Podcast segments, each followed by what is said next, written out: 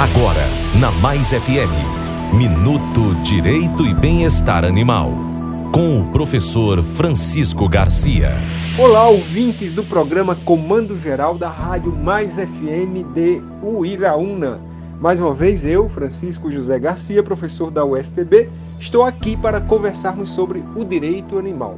Da vez passada, anunciamos a forma como você deve denunciar maus tratos a animais junto à delegacia. Dessa vez, eu quero ainda continuar nesse tema, mas dizendo que essa denúncia também pode ser formulada junto ao Ministério Público de sua cidade.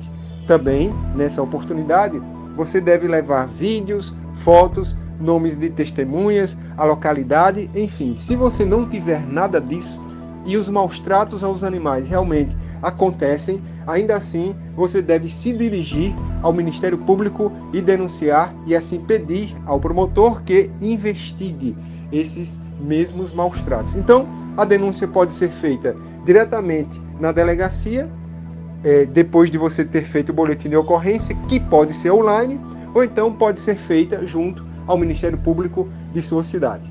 É isso. Até lá.